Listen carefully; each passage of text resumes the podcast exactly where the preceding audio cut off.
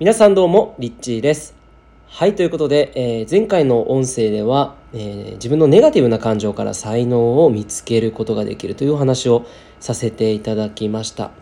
でまあちょっと今回の音声はですね、えー、どんなテーマかというと、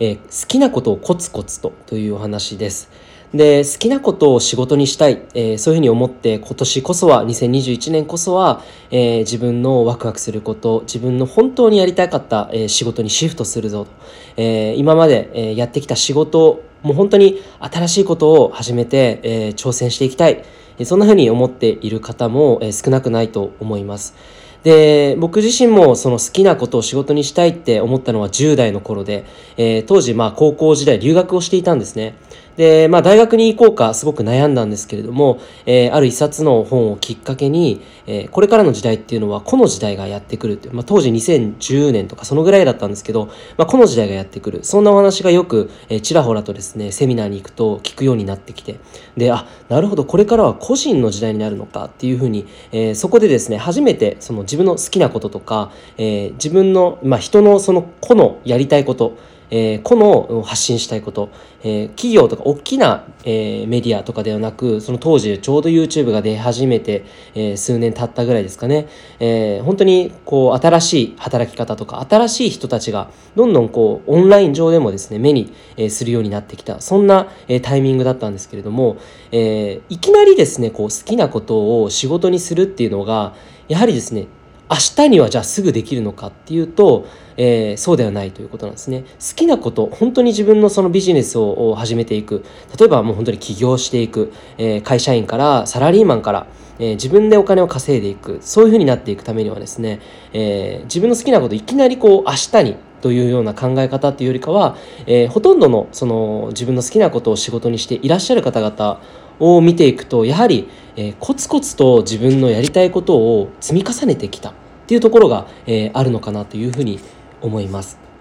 で例えば、えー、作家の方だったら、えー、これまで自分がやってきた仕事があっての、えー、経験に基づいた、ええー、例えばそういった本を作ったりとかですね、えー、あるいはそういった経験に基づいた、えー、セミナーをやっていたりとか、えするのを見ているとやはりいきなりこう自分の好きなことで食べていく飯を食っていくっていうのが、えまあ、結構難しいわけなんですよね。でそういうふうにこうすぐに仕事にしているように見えてしまうのがこの実は好きなことを仕事にするっていうところなのかなって思うんですけど、え実は、え本当に自分のコツコツ今までやってきてき、えー、たことあるいは、えー、この好きなことを今これから始めようとしていること、えー、こういった一つ一つの成長とともにそれが初めて大きな自分の仕事につながっていったり、えー、企業につながっていったりするのかなと思います。でいきなりこう初めに、えー、例えばこう何か商売を始めました。えー、って言ってもですね、お客さんがいないとですね、なかなかそれが仕事にはならない、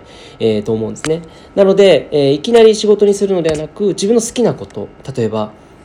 洋服を見るのが、えー、すごく好きで、インスタグラムでよく洋服とかファッションを見る。そういった場合には、そういった好きなことをどんどん追求していく先に、例えばデザイナーという仕事、まあ、この間あの大阪に、えー、知り合いのカフェに行った時にですね出会った24歳の今年25歳になったばかりの女の子ですね、えー、彼女は、靴下を作るデザイナーで日本中を旅しているという方だったんですね、えー、まだまだすごく若い方なんですけれども自分のやりたいことをやるっていうことを決めて、えー、仕事をどんどんあの自分のデザインというその、えーまあ、デザイナーの部分ですよね。そういった才能を生かして自分の好きな靴下。で彼女にインタビューしたらですねなぜ靴下をやろうやろうと思ったのか、え、そしたら彼女はですね、えー、まあ辛い出来事があった時に下を向いたら自分の足元に靴下があってその靴下がなんかすごくこう心を落ち着かせてくれた、え、元気づけてくれた勇気づけてくれたみたいなそういったですね、え、靴下が自分自身に元気を与えてくれたりとか、え、そこで靴下っていうのはこういうえー、側面もあるんだっていうのを彼女自身がですね自分の体験から、えー、そのそこから、えー、自分のその靴下というジャンルで、え今は、え世界中をですね自分の車を、え持ってですね車で、えこれからなんかキッチンカーをね改造して、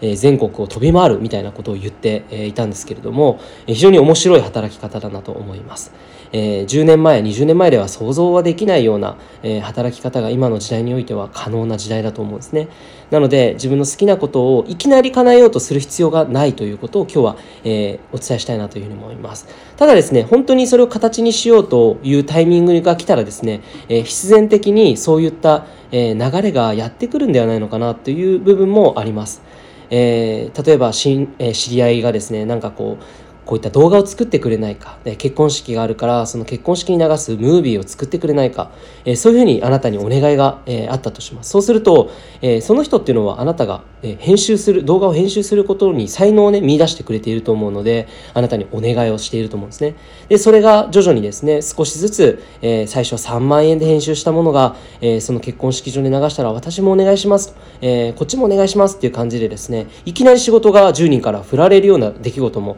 えある方も、えー、いるということなので、えー、いきなりそういった仕事が舞い込んでくるっていうケースも、えー、あるわけなんですね。えーまあ、でも全体を通して長く、えー、引き長くですね自分の好きなことを続けていく上で、えーまあ、僕自身のメンターですねメンターが教えてくれたのはやっぱりコツコツ好きなこと、え、コツコツと、え、努力まあ努力っていうのはその自分の好きなことを常にこう磨いたりとか、えー、それをどうしたらもっとこう多くの人に喜んでもらえるのかなとか、えー、そういった楽しい努力ですね。ワクワクする努力を続けていくこと、えー、そしてその原石っていうのは最初は光っていないので自分でもわからないということなんですね。なので、えー、どんどんどんどんそれを好きになればなるほど、えー、自分のスキルとかですね磨けば磨いていくほどどんどん、えー、輝いていくと、え、いうこともメンターは言っていました。なので、え今わからない、え今どういったことを仕事にしたらいいのかわからないという人はぜひですね今は好きなこととにかく見つけてみたり好きなことを深掘りしてみたりどんな世界がねあるのか自分のワクワクする世界に一歩、えー、新しい世界の扉を開くといいんではないのかなというふうに思います。ということで、えー、いつも聞いてくださりありがとうございます。リッチーでした。